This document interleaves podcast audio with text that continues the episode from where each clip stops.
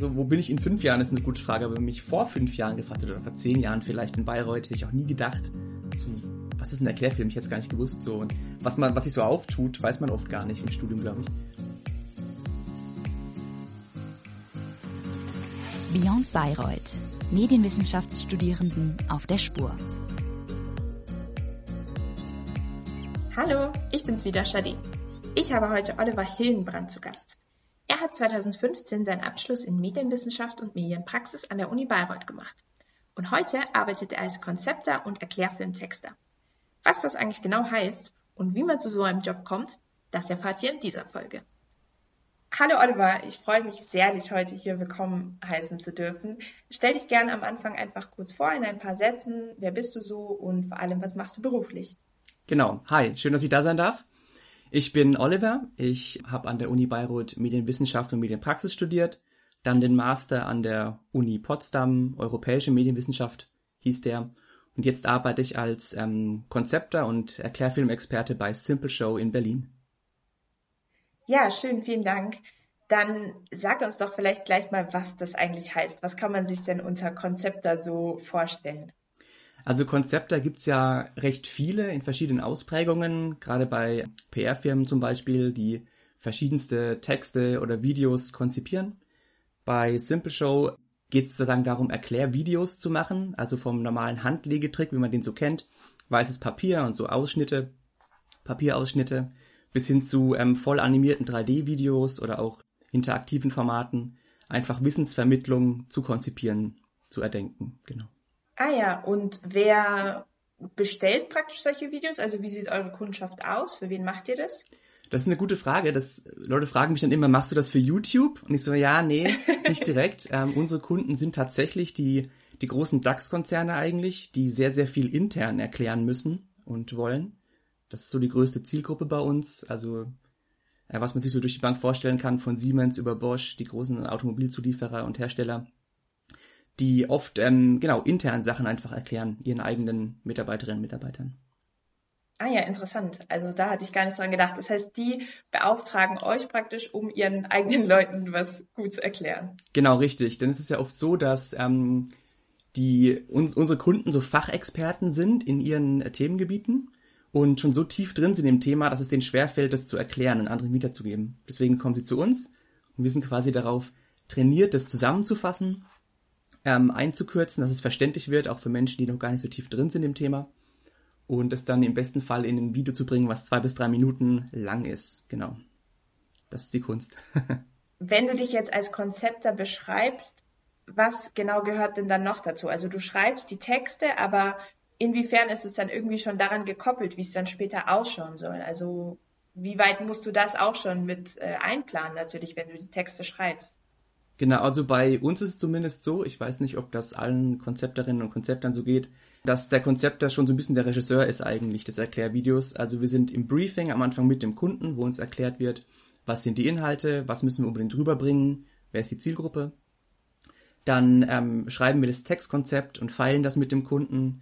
Wir denken uns die Bebilderung aus und bauen teilweise selbst auch Storyboards, je nachdem welches Format und sind dann quasi auch dafür zuständig, dass die anderen Gewerke, das Motion Design, die Illustration, die nach uns kommen, sozusagen unsere Idee auch umsetzen können, wie uns das, wie uns das gedacht haben oder wie der Kunde sich das gedacht hat.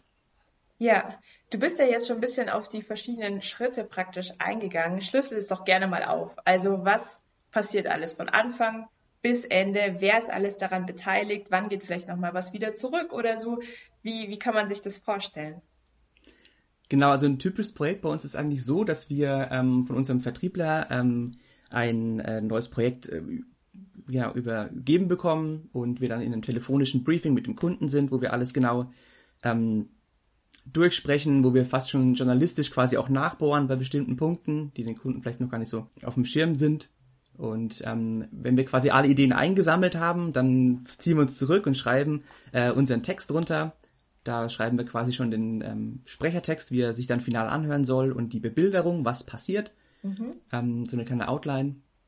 Das geht beim Kunden hin und her. Das kann teilweise sehr, sehr lang dauern, wenn die Kunden sehr picky sind. Aber ähm, in der Regel geht das ganz gut und wir übergeben es dann eben an die Illustration und sagen, hey, pass auf, wir haben schon einen großen Fundus an Grafiken, aber wir brauchen noch ein paar neue oder wir brauchen in einem bestimmten Stil irgendwas und dann in enger Abstimmung äh, mit der Illustration genau, werden dann die Grafiken sozusagen angelegt. Ich bin kein guter Zeichner, aber ähm, wir haben Leute, die können das. Und wenn das abgeschlossen ist, dann geht's zu unseren Motion Designern, die dann in After Effects die Grafiken animieren und ähm, das Voice-Over drunter legen, also den Sprechertext, den wir von Profisprechern ähm, beantragen. Und genau, die verbinden am Ende quasi dann alles im Schnitt. Auch das wird wieder gefeedbackt, man kennt das vielleicht. Und äh, am Ende hält dann die Kundschaft ein tolles Erklärvideo. Ja, interessant. Jetzt kann ich mir das auf jeden Fall auch schon besser vorstellen. Jetzt hast du ja gesagt, eben, dass manchmal dann die Auftraggeber schon so sehr in der Materie sind, dass es ihnen selbst praktisch schwerfällt, das runterzubrechen. Aber ich meine, man muss ja dennoch irgendwie das nötige Wissen haben, um sowas zu erklären. Wie machst du denn das? Also hast du bestimmte Fachbereiche oder wie arbeitest du dich dann ein, um die Dinge eben auch selbst erklären zu können? Genau, also was natürlich, ähm, natürlich bin ich kein Maschinenbauer oder auch kein gelernter Chemiker äh, wie das ähm, unsere Kunden so sind. Aber ja, man, man bekommt ein Briefing natürlich, man stellt Fragen, man bekommt Unterlagen. Aber es hilft natürlich auch selbst extrem, dass man gar nicht so tief drin ist in dem Thema, sondern quasi nur so einen gewissen Einblick hat, um es dann auch sauber zusammenfassen zu können. Da wir das Ganze ja im engen Austausch mit unseren Kunden machen, ich habe ja vom Feedback gesprochen, von dieser Tandemarbeit, sage ich immer, wir sind die Erklärexperten, die Kunden sind die Fachexperten und wenn fachlich was nicht stimmt, dann passen die das an. Mhm. Und wir sind einfach dafür da, dass es in eine saubere und verständliche Bahn gelenkt wird. Deswegen ist es eigentlich ganz gut, wenn man nicht zu tief drin ist. Ja, ja, kann ich mir jetzt gut vorstellen. Kannst du denn mal von einem Beispielvideo erzählen oder so? Oder hattest du irgendwie ein total witziges oder außergewöhnliches Video, was du mal gemacht hast, so zur Veranschaulichung, dass wir uns ein bisschen besser vorstellen können, in welche Richtung denn das so geht? Mhm. Ich überlege gerade, ich will mir besonders Schönes rauspicken. Ja. Ein besonders schönes Projekt, was mir noch in Erinnerung geblieben ist, ähm, haben wir umgesetzt mit einer Stadtverwaltung. Was mich da so, was ich so schön fand, war, dass der Ansprechpartner extrem begeistert war. Der war großer Fan von Erklärvideos. Und ähm, es ging um Nachhaltigkeit sozusagen in der eigenen Stadt, so auf einem quasi Mikrolevel sozusagen. Mhm. Was man machen kann, ist mir deshalb in, in, Erinnerung geblieben, weil der, der Kunde so, so begeistert war und in jedem Schritt gleich dabei war und tolle Ideen hatte. Und ab einem bestimmten Punkt wollte er sogar ähm, Peter Maffei als Sprecher engagieren, weil er dachte, der ist unser Botschafter. Der Herr Maffei hat leider abgesagt dann, aber das Video ist trotzdem total schön geworden ja. und ähm, der Mann war hin und weg auf jeden Fall, war er ganz begeistert. Ja, schön. Ja, das klingt auf jeden Fall schön. Ich habe gesehen, dass du am vergangenen Donnerstag auch einen Workshop gegeben hast, richtig? Das heißt, du machst praktisch nicht nur die Videos, sondern ihr bringt auch anderen das Storytelling bei, habe ich gesehen. Magst du dazu noch ein bisschen was sagen? Also ist das fester Bestandteil deines Jobs oder wie viel macht es so aus, diese Workshops noch? Also dazu muss ich sagen, dass ich Anfang diesen Jahres 2021 ähm, so die Abteilung gewechselt habe von unserer klassischen Agentur hin zu unserem Online-Tool, denn wir haben nicht nur diese Agentur, von der ich gerade erzählt habe, sondern auch ein einen Online-Videomaker, den Simple Show Videomaker, mit dem jeder selbst Erklärvideos machen kann. Mhm. Arbeite dort jetzt quasi mit meinem Wissen, was ich habe von den Erklärvideos als Konzepter, äh, damit rein. Und dazu zählen eben auch Workshops, weil wir den Leuten nicht nur das Tool anbieten möchten, also sozusagen die Technik, selbst Erklärvideos zu machen, sondern auch das Wissen, wie verpacke ich mein oft sehr komplexes Thema in eine lustige Story, die auch im Gedächtnis bleibt. Und ähm, deshalb habe ich jetzt am Donnerstag diesen Workshop gemacht es gibt so einen ähm, Workshop, äh, die fünf Regeln des einfachen Erklärens zum Beispiel, den machen wir einmal im Monat. Und solche besonderen Sachen wie Storytelling auch hin und wieder mal. Also ist schon fester Bestandteil. Ah ja, ja, total spannend, also dass du da dich so vielfältig auch einbringen kannst eben.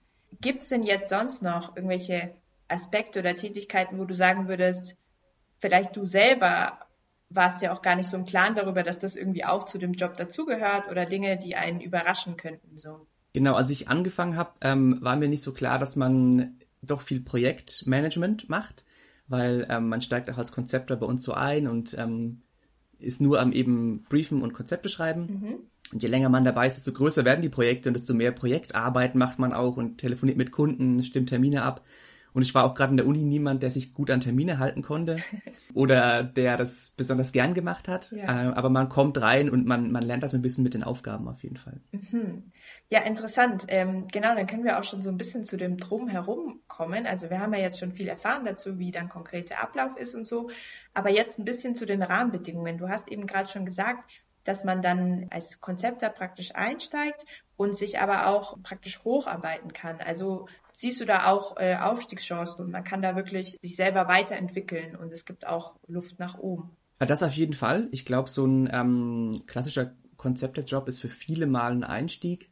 Ähm, wie, glaube ich, in jedem Beruf in der Medienwelt gibt es ganz, ganz viele noch Querwege, die man gehen kann oder man kann dann ähm, vielleicht für eine Abteilung leitend äh, zuständig sein. Für mich war es jetzt so, dass ich vom klassischen Konzepter übergegangen bin zu mehr vielleicht Workshops machen auch, mhm. ähm, auch mal zusammen Pitches entwickeln mit unserer ähm, Vertriebsabteilung, um noch mehr Menschen zu überzeugen eben von unserem Videomaker. Zumindest was für mich angegangen ist, ist war so ein Schritt in die Digitalisierung, in diesen Software as a Service ähm, Bereich einfach. Wie bist du denn überhaupt darauf gekommen, dich da zu bewerben? Also wann hast du dir gedacht, ah ja, das möchte ich machen? Bist du irgendwie über Praktika in die Richtung gekommen oder hast während dem Studium nebenbei schon irgendwie getextet? Wie, wie kam es denn dazu? Also eigentlich war ich gar nie so der, der große Texter. Hm, ich habe während des Studiums in Bayreuth viel an der Kamera gearbeitet ähm, oder auch im Schnitt und ähm, habe dann, als ich den Master in Potsdam studiert habe, ähm, einfach einen Werkstudentenjob gesucht, um mich zu finanzieren. Und da bin ich eben auf die Simple Show gestoßen, die Werkstudenten gesucht haben äh, für die Konzeption. Da ging es vor allem darum, Storyboards in Photoshop zu bauen. Und ich habe das dann gemacht und ich habe das, ich glaube, zwei Jahre ungefähr gemacht und habe dann so diese dieses Simple Show gehen so in mich aufgesogen, dass ich ganz automatisch eigentlich zu einem ähm, zu einem Schreiber wurde so ein bisschen und äh, das Witzige war, dass auch ich, als ich dann meine Masterarbeit abgegeben habe, ähm, gab es sogar ein Lob von der Prüferin, die meinte, sie haben so schön, so schön erklärt und so schön geschrieben. Und dann habe ich gesagt, ah, das möchte ich auch beruflich machen. Danke, das bestätigt mich. Ja, ja. Ja, schön. Wenn wir schon über MEWIP, also über dein Studium noch ein bisschen reden, ich habe gesehen, du hast als Kombifach Anglistik und Amerikanistik gemacht, richtig? Genau. Simple Show ist, glaube ich, auch international tätig. Wenn du dazu noch ein bisschen was sagen möchtest, also machst du nur Videos auf Deutsch oder gibt es da auch internationale KundInnen, für die das dann englischsprachig zum Beispiel gemacht wird? Es ist auf jeden Fall so, dass ja in der Medienwissenschaft, Medienpraxis so das Nebenfach das Salz in der Suppe ist. Das macht so ein bisschen individuell. Ja. Ich habe damals tatsächlich die Anglistik, Amerikanistik gewählt, weil es für mich das kleinste Übel war ein bisschen. Ich dachte, da, da kann ich am besten abliefern, weil ich eigentlich nur die Medienwissenschaft machen wollte. Für mich war es am Anfang so, ja, okay, du musst noch ein Nebenfach wählen. Ich habe dann gemerkt, dass es total wichtig ist oder total schön, noch so ein, in ein anderes Studium reinzugucken tatsächlich. Und es hat auch nur mal mein, weiß ich nicht, mein Englisch anscheinend auf so ein Niveau gebracht, dass ich jetzt auch auf Englisch Konzepte schreibe teilweise. Ich habe einen Kollegen, der aus der UK kommt zum Beispiel, der macht dann so einen Native-Check noch, dass dann nicht mal manchmal ein Denglisch dann so durchkommt. Aber es ist durchaus so, dass genau unsere Firma international aufgestellt ist, man deswegen viel mit Kolleginnen und Kollegen spricht, in den USA, in Japan aber eben auch mal ein englisches Konzept macht. Das ist richtig. Mhm. Und wenn man jetzt sagt, genau das möchte ich machen, also ich kann mir das total gut vorstellen, was würdest du denn sagen, worauf kommt es an? Also zum einen, was sollte man auf jeden Fall mitbringen und was ist besonders wichtig, um überhaupt eine Stelle, überhaupt zum Beispiel auch als Praktikantin erstmal zu bekommen? Was denkst du, worauf wird da viel Wert gelegt? Ich glaube, wenn man wirklich jetzt äh, in die Konzeption einsteigen möchte, ist so die die einfachste Übung oder was man eh machen muss, ähm, sind wissenschaftliche Arbeiten zu schreiben. Und ich war immer ein großer Fan davon und bin es heute mehr denn je, dass man versucht, da aus diesem klassischen Trott, den glaube ich auch gerade in der deutschen akademischen Welt herrscht, aus diesem Sprachduktus ein bisschen auszubrechen. Mhm. Und man versucht, eine wissenschaftliche Arbeit als eine saubere Erklärung zu verstehen und das irgendwie interessant und äh, mitreißend einfach zu schreiben. Deswegen muss es ja nicht unwissenschaftlich sein. Und ich glaube, das ist so, was man mal selbst versuchen kann bei sich, womit man vielleicht auch Dozierende ähm, plötzlich überraschen kann. Ich glaube, das ist eine, eine, schöne Sache, wie man ähm, selbst das Schreiben üben kann. Auf der anderen Hand ist es auch so, dass ich glaube, die, die Stelle des Werkstudenten oder Werkstudentin ist extrem wichtig, wenn man ähm, sich für ein bestimmtes Feld interessiert, dann wirklich da suchen, wo kann ich da einsteigen, dass man einfach mal in eine Firma schon reinkommt und ähm, wenn man dann drin ist, wie es bei mir der Fall war eigentlich, dann hat man so ein bisschen vielleicht auch die Connections, man hat die Ahnung und dann wird der Arbeitgeber, die Arbeitgeberin auch sagen, gut, warum soll ich jemanden neuen einstellen, wenn ich jemanden habe, der einfach schon zu sagen unsere Abläufe alle kennt. Also ich glaube, Werkstudent sein, Werkstudentin sein ist eine großartige Sache und ich glaube jetzt auch mit ähm, der Homeoffice-Fizierung und äh, Corona sozusagen ist vielleicht auch noch mehr möglich geworden, aus der Ferne als Werkstudent zu arbeiten weil ich weiß, dass in Bayreuth, glaube ich, nicht immer so arg viele Stellen äh, gerade im Medienbereich zu haben waren, aber vielleicht geht da jetzt ein bisschen mehr. Ja. Ja, danke für den Tipp auf jeden Fall schon mal. Jetzt noch eine Frage im Studium bei uns ist ja ein großer Bestandteil einfach auch die Praxis. Und wir haben da ja praktisch keine Vorgaben. Also man darf sich ja wirklich kreativ ausleben in jegliche Richtung. Wie ist es denn in deinem Beruf? Also dadurch, dass ihr ja schon eben AuftraggeberInnen dann habt und mit denen das auch absprechen müsst, natürlich, was die Erwartungen sind und so. Wie würdest du das beurteilen? Also hast du trotzdem das Gefühl, dass du dich kreativ ausleben kannst oder muss man, also hat man schon relativ viele Vorgaben, an die man sich dann halt schlichtweg zu halten hat? Ich glaube ja, dass ähm, in der Medienlandschaft es recht wenige Jobs gibt, wo man komplett frei arbeitet, weil dann ist man wahrscheinlich ähm, Künstler, Künstlerin, ähm, sondern die meisten die meisten Jobs haben ja immer einen gewissen Korridor, in dem man arbeiten muss. Sei es die Länge von einem Sendeformat oder bei uns jetzt die, die Art, wie man ein Erklärvideo schreibt. Aber genau sowas macht es, glaube ich, interessant oder, oder kreativ, dass man sagt, ich habe eine gewisse Vorgabe und in der möchte ich aber bestmöglichst abliefern oder in der möchte ich trotzdem noch was machen, was Menschen überrascht. Bei uns ist es natürlich auch so, dass ne, die ähm, Vorgaben kommen vom Kunden und das heißt dann, wir möchten die Inhalte haben und wir möchten vielleicht unbedingt diese Metapher haben, die ich persönlich nicht so gut finde dann muss man zurückstecken. Aber insgesamt bleiben immer noch sehr viele Möglichkeiten. Gerade wenn man vielleicht mal einen Pitch macht, wenn vom Kunden noch gar nichts da ist oder sehr wenig Input und man dann umso kreativer sein kann, um was Überzeugendes zu schreiben. Ja, das kann ich mir jetzt auch total gut vorstellen. Genau, dass man halt natürlich irgendwie die Balance halten muss, aber gerade wenn noch wenig da ist, dann kann man ja mit der eigenen Kreativität überzeugen. Genau.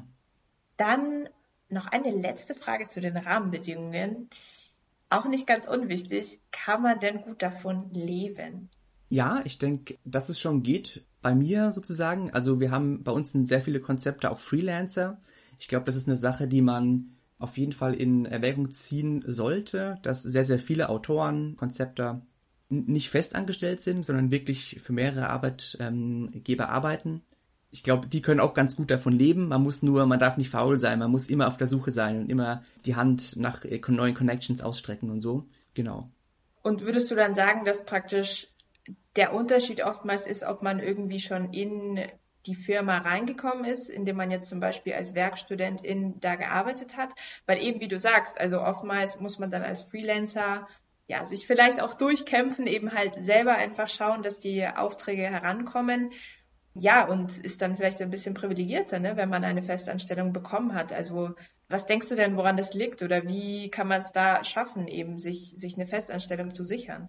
Ich glaube, das kommt immer ganz auf ähm, die Firma an. Es gibt ja manche, die, die fordern das explizit, die wollen Leute fest einstellen, die dann immer fix für sie da sind und eine gewisse Qualität halten zum Beispiel. Es gibt andere Bereiche, die leben davon, dass wenn man eine, eine schwächere, wenn man eine Flaute ist, dass man dann sozusagen nicht die Fixkosten hat und wenn sehr, sehr viel anfällt, dann auf die Freelancer zurückgreifen kann. Und ich glaube, das variiert extrem von Unternehmen zu Unternehmen. Da muss man einfach genau hingucken, wahrscheinlich, wie die arbeiten. Dann vielleicht auch bei der Bewerbung explizit nachfragen. Aber wie gesagt, als Werkstudent kann man ja da dieses Mäuschen spielen und kann schon mal reingucken, ja. bevor es dann ernst wird sozusagen. Gut, dann bedanke ich mich schon mal ganz herzlich für all diese Einblicke, dass du uns mitgenommen hast, irgendwie auch auf die Reise, wie so ein Interview entsteht, was das drumherum ist, was alles dazugehört und was man so machen kann. Und jetzt habe ich abschließend noch so einen kleinen Fragenhagel an dich. Okay. Und würde dir den in Form unseres Abschlusstalks stellen. Die Speedrunde, okay. genau. Der Abschlusstalk. Erste Frage ist, was war denn dein denkwürdigster Moment in Bayreuth? Gibt es irgendwas, an das du öfter noch zurückdenkst, was total witzig war, total lehrreich war, dir einfach im Gedächtnis geblieben ist?